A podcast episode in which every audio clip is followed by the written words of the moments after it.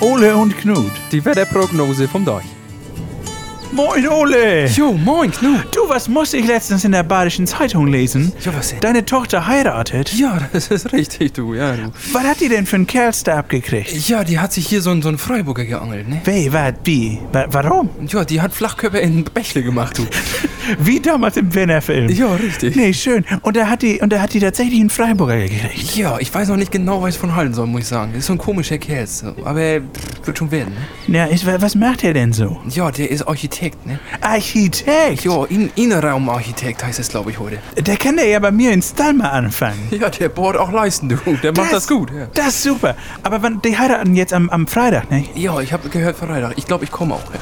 Das ist nett, aber dann musst du daran denken, äh, dass du dann, dass du so einen Regenponcho mitbringst. Was ein Poncho? Ja, weil ich habe jetzt in der Landesschau hier gesehen, dass es jetzt Ende der Woche so 50% Regenwahrscheinlichkeit geben soll. Was 50 Prozent Ja. Was ist das denn? Ja, das ist so ein bisschen, weiß ich nicht, hier wie die alte Bauernregel. Kräht der Hahn auf Mist, dann ändert sich das Wetter. Oh, das bleibt wie es ist. Ja, das ist ja richtig. Was ist das für ein Getüdel? Sowas kann man ansagen? So, wa- sowas kann man ansagen. Mein Güte, du.